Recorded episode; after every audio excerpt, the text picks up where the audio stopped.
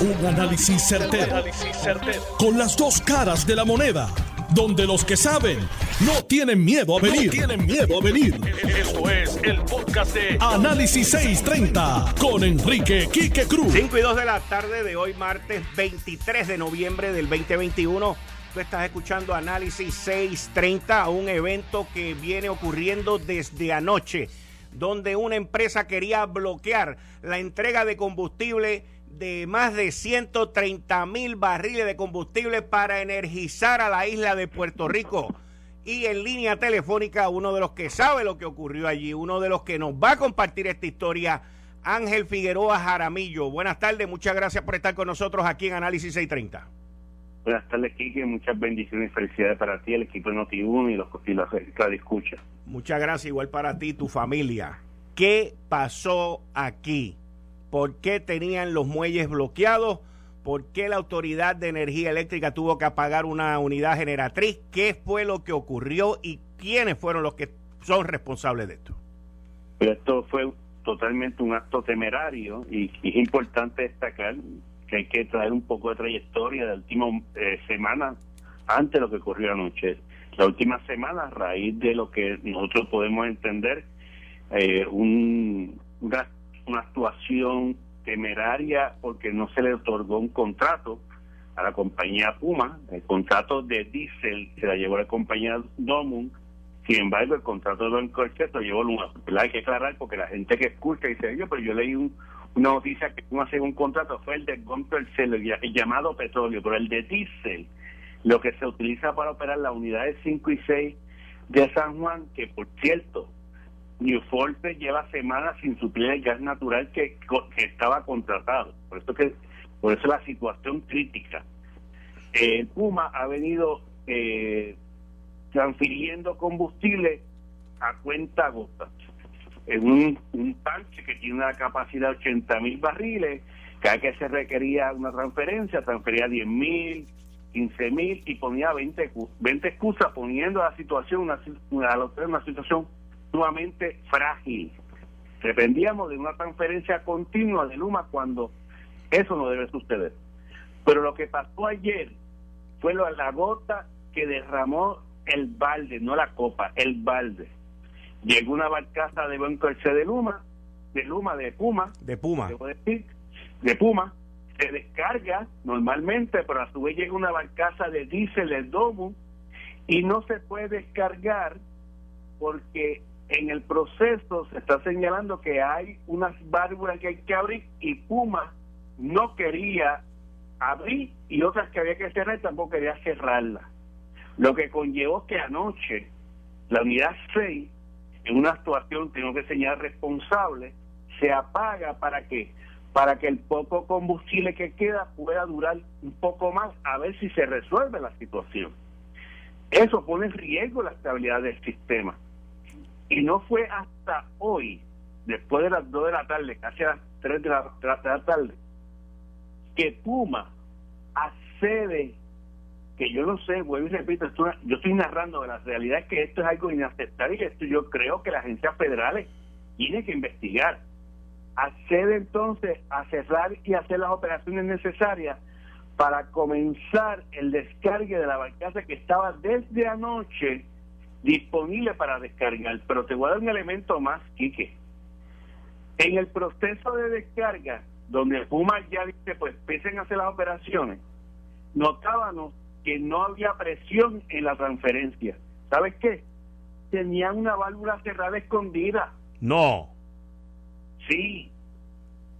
Suerte que los compañeros que conocen el sistema se percatan que no hay presión saben que hay algunas válvulas que los que están ahí son los únicos que saben que existen y encuentran la válvula y la logran abrir y permite la transferencia. Supone que ya está ahora la transferencia tiene una cantidad sustancial de casi más, hay una barcaza de más de 150 mil barriles disponibles para hacerlo, pero esto se puso en una situación que si hoy no se hubiera resuelto esta, esta situación de la transferencia del combustible, que en las próximas horas había que pagar la unidad 5 también de, de, de, San Juan.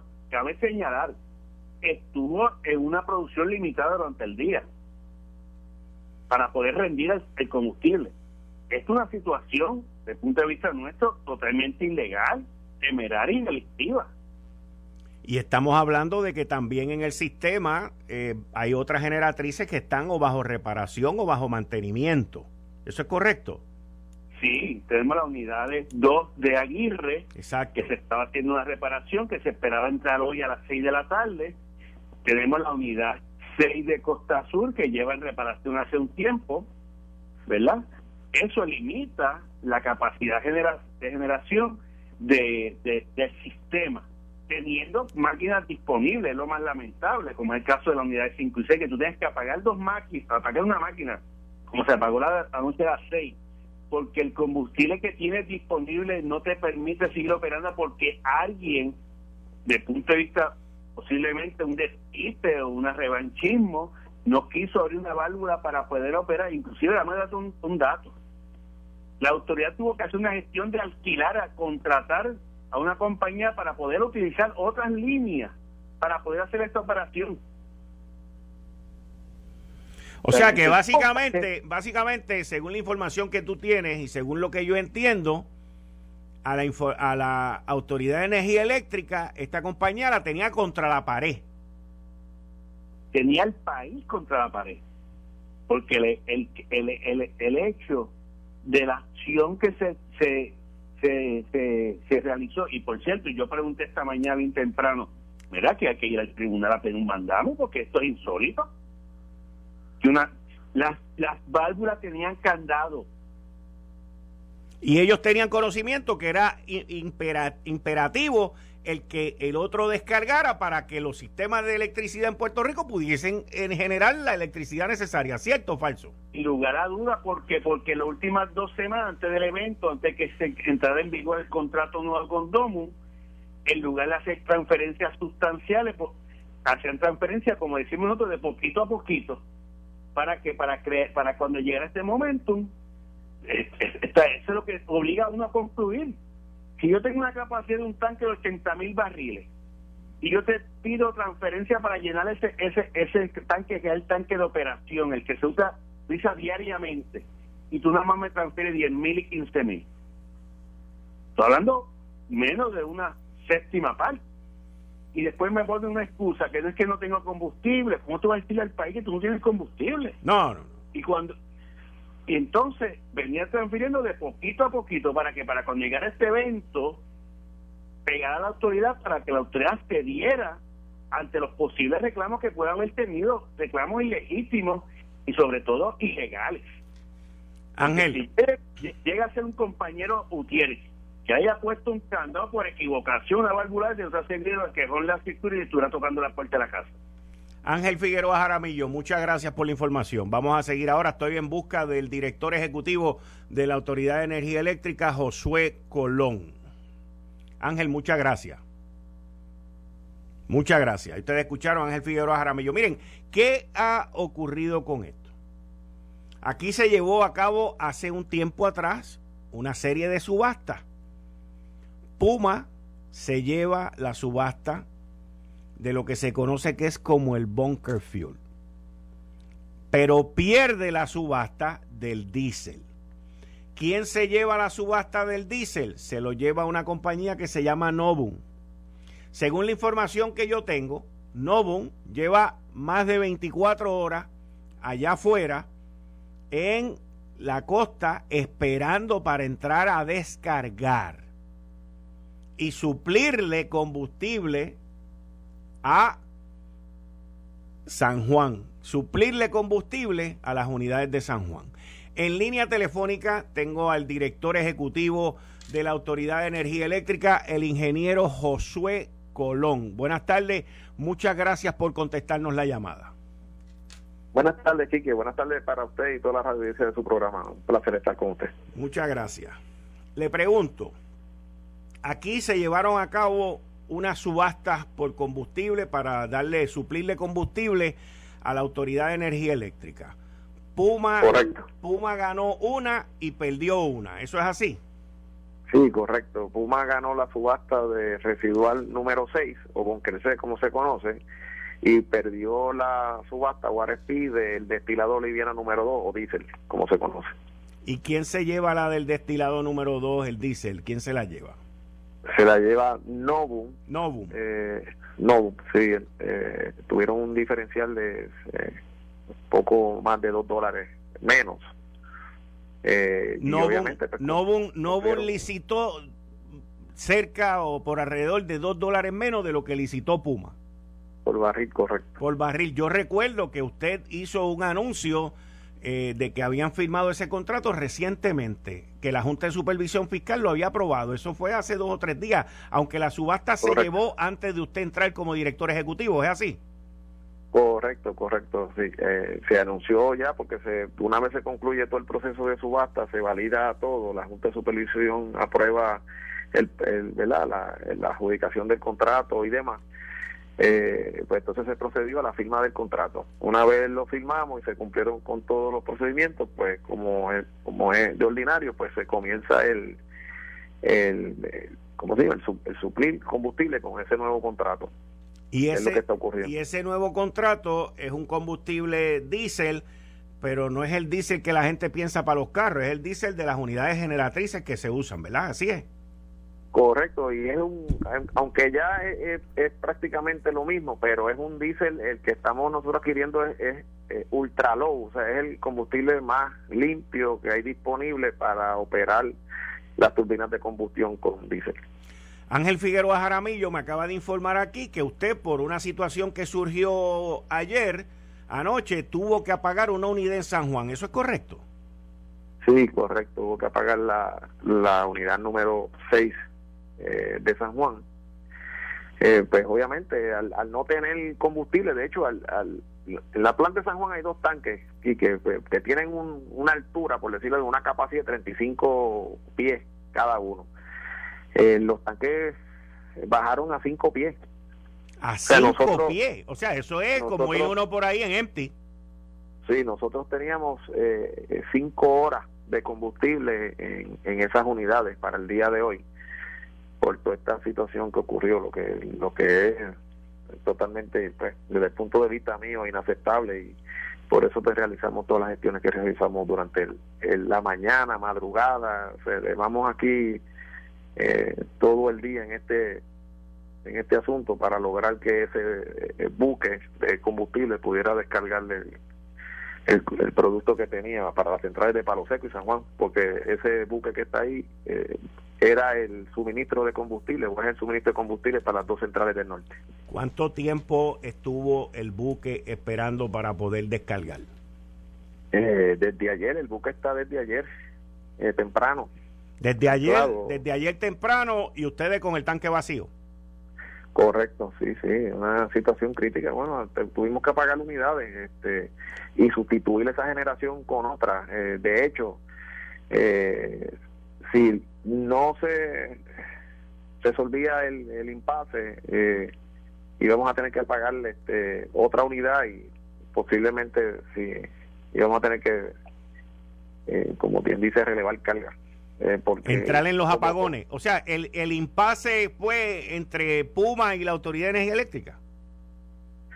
Sí, porque nosotros, eh, cuando se le da el contrato a, a, Novo, pues hace acuerdos con Best Petroleum en el, el, el, Cataño Oil Dock, que es un muelle que está adyacente a la Central San Juan, que es una facilidad que es como un consorcio eh, de compañías que manejan este tipo de productos, eh, tanto petróleo, gasolina, diésel, este, propano. Y en esas compañías que están ahí, que dentro de ellas está eh, la compañía Puma también, está Total, está BES eh, Petroleum, está este eh, Tropigas. Hay, hay varias compañías que componen ese consorcio eh, que maneja el Cataño Oil 2 y que está adscrito o es en un acuerdo con la administración de, terreno. de terreno que es el dueño de esa facilidad. Y ese acuerdo que hay ahí ese contrato que hay ahí indica que toda facilidad que se construye ahí pasa a ser infraestructura de ese muelle, de, ese consorcio. aunque la haya construido uno u otro, al final cuando está ahí el acuerdo con la autoridad de terreno, que una vez está construido en esa servidumbre, por decirlo así, pasa a formar parte de del Cataño. Y pues ahí hay múltiples eh, válvulas y tuberías para ir para distintos lugares, eh, dependiendo de para dónde va la carga que se, ¿verdad? El combustible que se vaya a descargar en ese muelle. Ahora, al, eh, haber, al haber estado en riesgo, al haber estado en riesgo el suplido de combustible para la Autoridad de Energía Eléctrica y la generación de energía. Aquí usted tuvo que activar a las autoridades federales y estatales. Estamos hablando de Homeland Security, estamos hablando del secretario de Justicia, el Departamento de Justicia, o sea, estamos hablando aquí de muchas áreas que protegen a Puerto Rico y a los Estados Unidos en contra de este tipo de conducta. Y nosotros, este, de hecho, nosotros tuvimos eh, toda la madrugada. O sea, esto es un asunto que no. O sea, esto fue, esto fue esta madrugada. Si eso fue desde ayer, todo el día, la madrugada, hoy, o sea, nosotros no detuvimos las gestiones, eh, tanto este, vía de comunicación electrónica, vía de comunicación telefónica y presencial. Se, utilizaron todas las vías posibles para atender esta situación. Y obviamente eh, contamos con la colaboración del secretario de Justicia, con el secretario de Seguridad Pública, eh, secretario de la Gobernación, eh, el gobernador de Puerto Rico. Aquí todo el, aparato gubernamental este, nos dio la mano y en especial la administradora de la autoridad de la verdad de la autoridad de terreno, Darcia Lebrón que se presentó allí con su, el subdirector ejecutivo de, de su agencia. Porque ella es la landlord. ella es la landlord ella es la que exacto. Y ella eh, dio allí las instrucciones precisas y claras de cómo es que eh, eh se maneja ese muelle, cuáles son los contratos que hay en, en, vigor. Y, pero a pesar de todas esas cosas, este. ¿Había eh, intransigencia? Sí, sí, sí, obviamente, este, volvemos, la comunicación yo nunca la, la, corté, eh, hubo eh, comunicación, pero lo que tenía que ocurrir, que era que se abrieran las válvulas ayer, como una operación ordinaria de las que ocurren en ese muelle, pues eso no ocurrió. O sea que dejaron, cerraron las válvulas a propósito y por poco nos quedamos sin, sin, sin combustible. Porque no se podía descargar. Eh, yo no quisiera llegar a ese extremo, pero, pero definitivamente estaban, las que tenían que estar abiertas estaban cerradas y las que tenían que estar eh, en la otra dirección, pues estaban también de la manera incorrecta y tenían candado. Entonces, fue una, fue de verdad que fue una situación difícil. Nosotros estábamos preparados para picar candados y cadenas y todo. Y a ese nivel, a ese nivel. Sí, sí, sí. Nosotros estábamos ya a ley de minutos para tomar esa acción. Este, porque no podíamos eh, sostener más lo que estaba ocurriendo. O sea, nosotros o sea si, si ustedes dejaban que esa situación continuara, pues entonces Puerto Rico iba a entrar en relevo de carga. Correcto, y nosotros no íbamos a permitir eso. Y pues esperamos y conversé, se, agotaron todas las vías posibles, pero ya al final estábamos ya este listos para tomarle el, el, control del área y todo y picar las cadenas y todo lo que había, porque obviamente ya se habían agotado todas las, las vías posibles y, y la obligación primaria nuestra es, la seguridad y el servicio de energía a, los clientes y al pueblo y no lo íbamos, o sea, no íbamos a permitir que eso se pusiera en riesgo. Director Ejecutivo de la Autoridad de Energía Eléctrica, ingeniero Josué Colón, muchas gracias por estar con nosotros aquí, Josué Colón. Cómo no, buenas tardes. Buenas tardes. Miren, ahí ustedes escucharon en, el, en la primera entrevista a Ángel Figueroa Jaramillo, quien nos dio los datos y la información, y luego ustedes acaban de escuchar al ingeniero Josué Colón, director ejecutivo de la Autoridad de Energía Eléctrica. Mis queridas amigas, amigos, nosotros no somos una tribu. Nosotros no somos una posesión solamente de los Estados Unidos de América, no de nadie. ¿Cómo es posible? ¿Cómo es posible que a alguien se le ocurra hacer lo que los dos entrevistados nos han dicho aquí. ¿Cómo es posible? ¿En qué lugar del mundo estamos viviendo? Porque si hay gente que se atreve a hacer eso es porque lo han hecho anteriormente. Esto es completamente inaudito. Y usted se enteró primero aquí en Análisis 630 con Quique Cruz. Estos videos y esta información la vamos a estar posteando en mis redes. Pero miren, señores, completamente inaudito e inaceptable. Eh, estás escuchando el podcast de Noti1. Análisis 630 con Enrique Quique Cruz. 5 y 29 de la tarde de hoy, 5 y 30 de la tarde de hoy, martes 23, 23 de noviembre. Tú estás escuchando Análisis 630. Yo soy Enrique Quique Cruz y estoy aquí de lunes a viernes de 5 a 7 y como todos los martes con el licenciado John Mott. Buenas tardes licenciado, bienvenido como siempre todos los martes y cualquier día que nos toque también aquí en Análisis 630. Muchas gracias por estar aquí. No hay problema.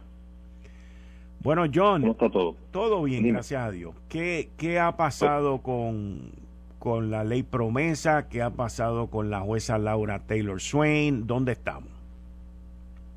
Pues hoy se acabaron los argumentos orales, se pasaron eh, lo que se llama un título 6 de dos eh, emisiones de bono. La jueza reservó el fallo en todo. Eso quiere decir que ella no va a decir todavía. Normalmente yo te diría que se decidiría en una semana el asunto del plan de ajuste del gobierno, excepto que ya le dio eh, hasta el 7 de enero al gobierno de Estados Unidos para decidir qué es lo que va a hacer y al febrero 7 para radicar su moción, que es una moción de estimación, en el caso. Lo cual quiere decir que probablemente no va a decidir hasta que el gobierno de Estados Unidos se pronuncie. O sea, estamos hablando de febrero o marzo del año que viene. ¿Qué efecto eso va a tener sobre el PSA? Nadie sabe. Ok. Y en esas estamos. Eh, hay un ómnibus en diciembre, sabremos más en ese momento. Asumo que ya el año que viene el caso de la autoridad energética se eh, activará, porque ya no queda más nada. Una vez el plan de ajuste que con toda probabilidad se vaya a, a aprobar. Y quiero eh, hacer hincapié sobre un punto.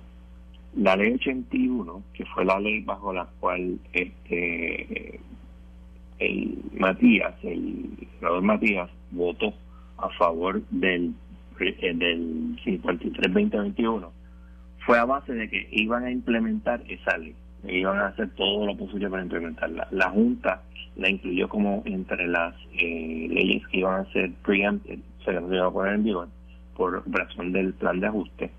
Eh, obviamente, AFAP estuvo protestando half-heartedly, en realidad no estuvo, no estuvo protestando mucho, y la oposición de la Junta fue vehemente y bien clara. Ellos dijeron, mira, esto es, eh, está cliente por promesa, nosotros no tenemos que hacer todo ese proceso, el tribunal tiene que hacer el, la determinación y se acabó. O, obviamente podría decir que no, pero lo dudo muchísimo. O sea, la presentación de la Junta fue bastante clara, que eso va a costar chavo y que el gobierno Rico no los tiene. Y tenemos que entender que el plan de ajuste no solamente le quita eh, los, que por 10 años no pueden aumentar las, pensiones, sino que limita también en qué puede coger prestado Puerto Rico y hay un límite en términos de la deuda, no puede pasar de 7.93, 7.9 algo. que es otra eh, limitación? Eh, externa a la constitución de Puerto Rico. Todo establecido por un tribunal que ha sido facultado para hacerlo por una ley del Congreso. Nada que ver con Puerto Rico. Ok. Los procesos, ¿cómo, cómo van a seguir este, llevándose a cabo? ¿Qué falta ahora? Pues, mira, Está falta la autoridad de carretera. falta eh, la... Autoridad de Energía Eléctrica también. Autoridad de Energía Eléctrica que, yo creo que va a venir primero. Tercero, puede ser que haya algún otro entidad que vaya al título 3 no creo. Eh, en un momento determinado pensé que a lo mejor la universidad, por la deuda gigantesca que tiene con el retiro de la UPR, que el, Tribunal Supremo dijo, la Junta de Retiro de la Universidad de Puerto Rico es la que va a manejar el retiro adelante, no la Junta de Gobierno de la Universidad de Puerto Rico. Y obviamente la Junta de Retiro quiere que le paguen. Estamos hablando de montón de millones que la UPR no tiene. ¿Cómo lo va a manejar la Junta? Son otros 20 pesos. Déjame. O sea que el sistema de retiro de la Universidad de Puerto Rico también está quebrado, igual que los demás sistemas de retiro. Bueno, está quebrado, eh, está mejor que los demás, pero no está bien. Ok, pero, es, eh, pero ¿es salvable como los demás o va encaminado a la insolvencia? Bueno, a menos que la, que la universidad le, le provee el dinero que se supone que le provea, que la universidad no tiene, que la eh, Junta, en mi opinión, no se lo va a permitir que lo haga. Pues no, no, no tiene el dinero. No tiene el dinero. No tiene el dinero porque acuérdate que la universidad se le quitó un montón de dinero que le daba el gobierno, el subsidio al gobierno. Sí, No es que no exista todavía, existe, pero mucho menor. Y ese dinero, pues, este, si se diera full como se daba antes, que serían, qué sé yo, como 900 millones, 800 y pico millones, pues podría una buena parte de eso ponerse en, el fondo de retiro, pero ahora mismo no existe. ¿Qué van a hacer con eso si son otros 20 pesos? Okay. Porque en mi opinión se puede trabajar en el título 3 pero no se puede trabajar fuera del título 3. Porque hay una deuda de dinero. O sea, si mal, eh, eh, corrígeme si entendí mal. O sea, que aún cuando el gobierno de Puerto Rico le daba antes a la Universidad de Puerto Rico 800 y pico de millones de dólares, con todo y eso, el sistema estaba mal. Sí, el problema del sistema es como el, problema del sistema del gobierno de Puerto Rico.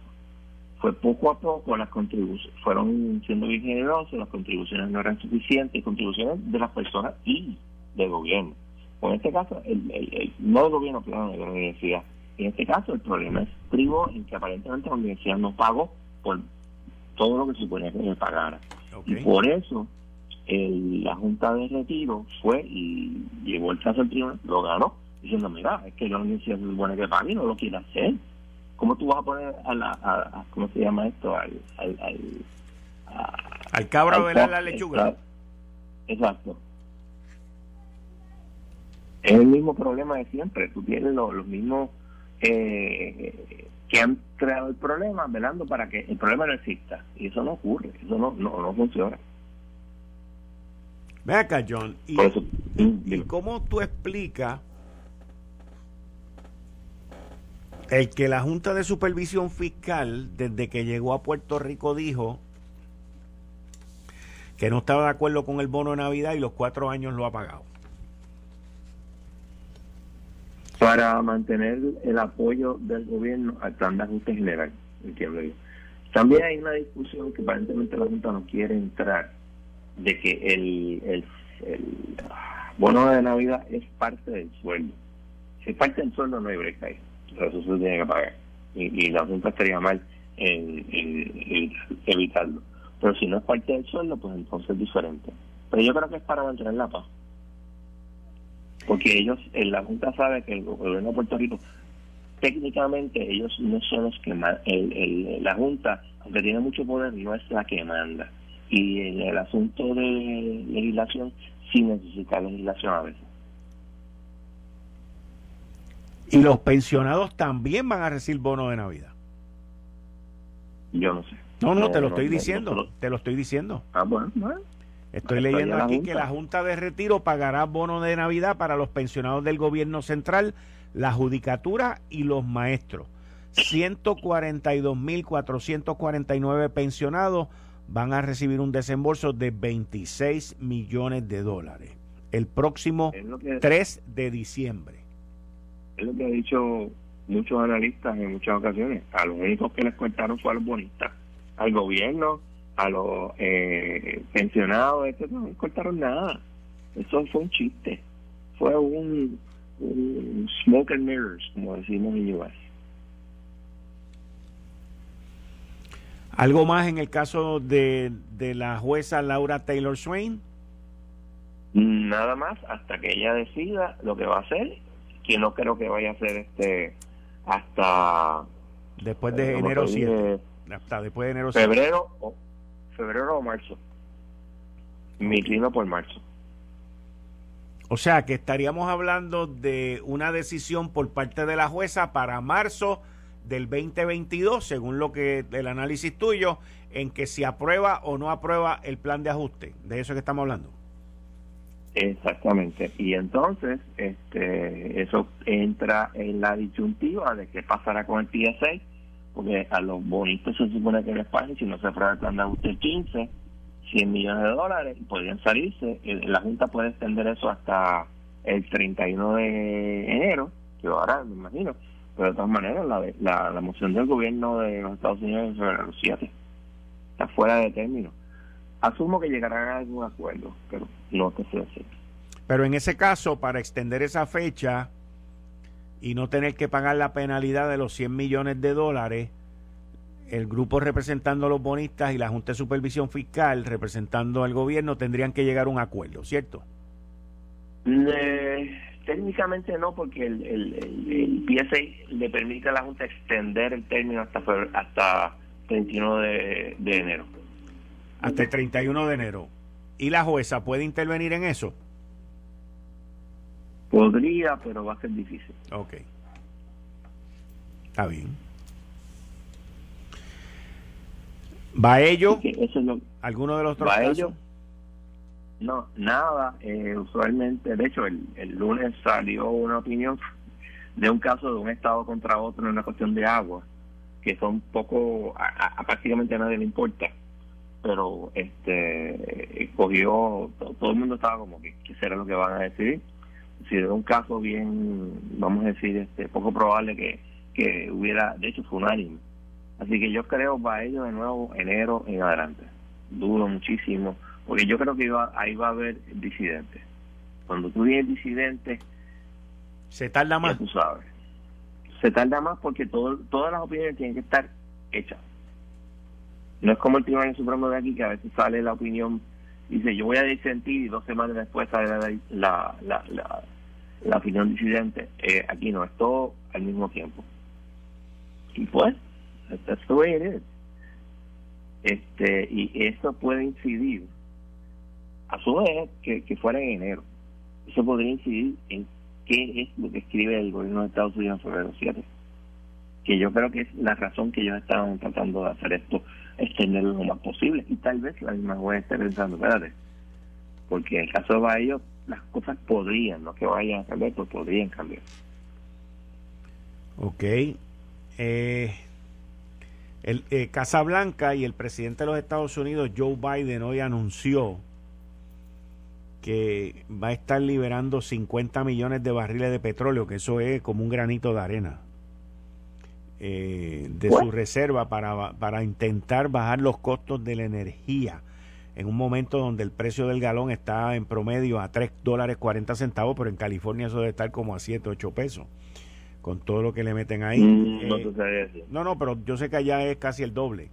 El, el senador este Joe Manchin, demócrata, que es el, el, el voto importante de esta gente ahora, este, salió criticando las gestiones de, de la administración porque eh, eh, el, inclusive él en su comunicado menciona que esta administración debió haber dejado el desarrollo del Keystone Pipeline, del tubo ese que estaban haciendo, que cruzaba los Estados Unidos completo desde Canadá, eh, y de, de otras áreas que se estaban explotando el petróleo y que ahora pues la misma administración nos ha puesto donde estamos ahora y todavía el invierno no ha comenzado. Y estoy totalmente de acuerdo con Manchin. Que la culpa es de la administración de Biden, que el problema que tiene es que tiene, como todos los partidos, partidos republicanos también tienen sus problemas en ese sentido, tú tienes un grupo de extremos liberales que es cero petróleo. Y eso está chévere. Pero todavía no estamos a nivel de que podemos prescindir el petróleo. Eso es la realidad, nos guste o no. Y este, el tú hacerle difícil la vida a la gente que produce y transporta el petróleo no es una buena idea y ya lo estamos viendo. Oye, eh, quiero volver con la jueza Laura Taylor Swain. Pues al igual que ella la vez anterior dijo que se le estaba acabando la paciencia,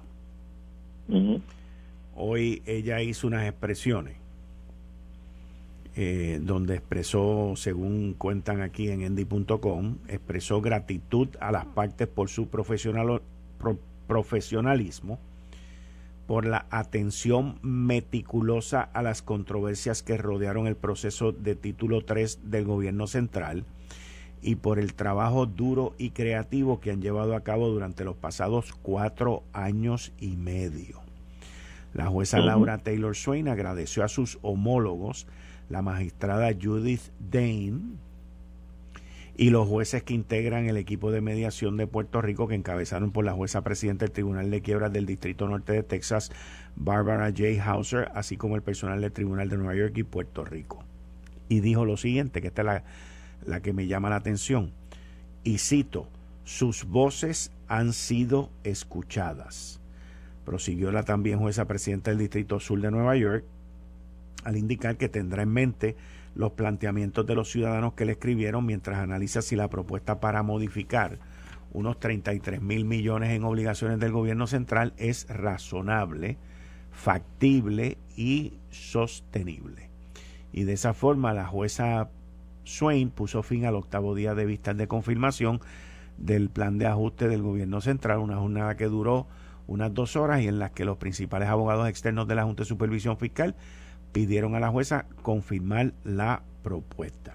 Te pregunto, luego de tú haber este estado en, en todo este proceso, eh, escuchándolo, viéndolo, estudiándolo, leyéndolo, ¿tú entiendes que todas las voces fueron escuchadas?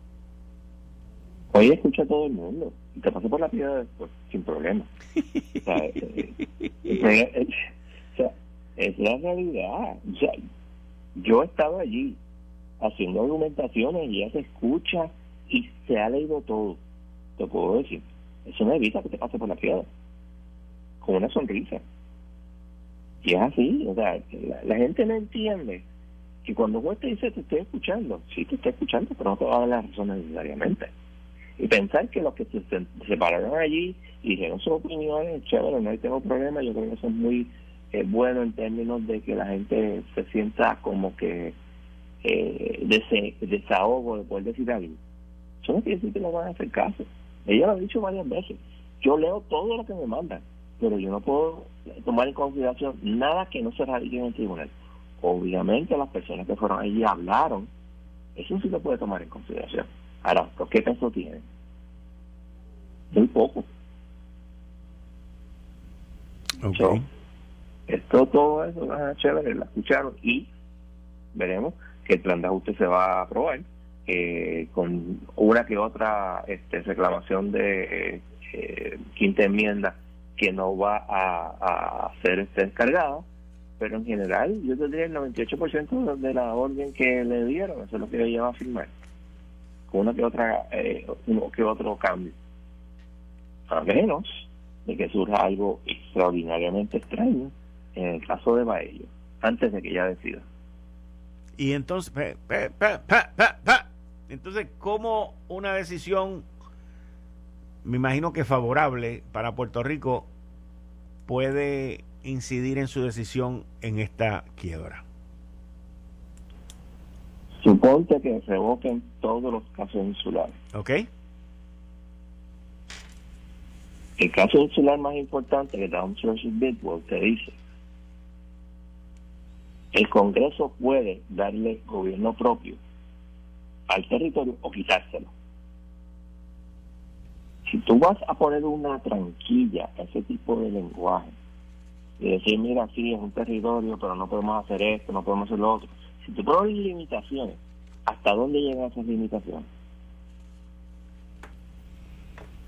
Porque el que opone tan de ajuste, va a vamos a suponer que el, el, 6, de enero, 6 de enero bajaba ello. Favorable a Puerto Rico, pero con eh, poniendo muchas limitaciones a lo que el Congreso puede hacer en los territorios. ¿Okay? ¿Cómo eso afecta promesa? ¿Cómo afecta eso el argumento del gobierno de Estados Unidos de que la ley de quiebra no tiene que ser uniforme cuando se trata de un territorio? Ok. Estoy hablando de cosas que yo puedo argumentar y estoy seguro que 20 otras mentes pueden argumentar 20 otras cosas. Recuerda que nosotros nos pagan por buscarle loopholes, buscarle tecnicismo a las cosas. Eso es algo que a veces los mismos abogados no, entienden. Esa es nuestra función como abogados, buscar el interés del cliente dentro de la de, del derecho establecido y la posible extensión del derecho establecido. ¿Y si la y si la posición es desfavorable? La posición desfavorable no tiene ningún efecto porque este sería decir, pues mira, Puerto Rico es un territorio y comienza a hacer lo que le da la gana. Este, y hay otra cosa importante. Aún si no dice nada sobre el, el, asunto de Puerto Rico como territorio incorporado, pero dice no pueden discriminar contra Puerto Rico en los programas. Entonces los números del plan de ajuste cambian. Serían mucho mayores. O sea, el, el gobierno de Puerto Rico tendría mucho más dinero y tú podrías argumentar, hey, pues, por favor, bueno, pues, nos tienen que pagar más. Porque las presunciones o los los assumptions de la Junta es que te van a dar 400 millones en vez de, de full. Sí, sí, sí. Ok. Ok. Bueno, pues vamos a esperar. Licenciado John Mott, muchas gracias. Agradecido todos los martes y los días necesarios. Muchas gracias. Esto fue el, podcast de Notiuno. Análisis 630 con Enrique Quique Cruz. Dale play a tu podcast favorito a través de Apple Podcasts, Spotify, Google Podcasts, Stitcher y notiuno.com.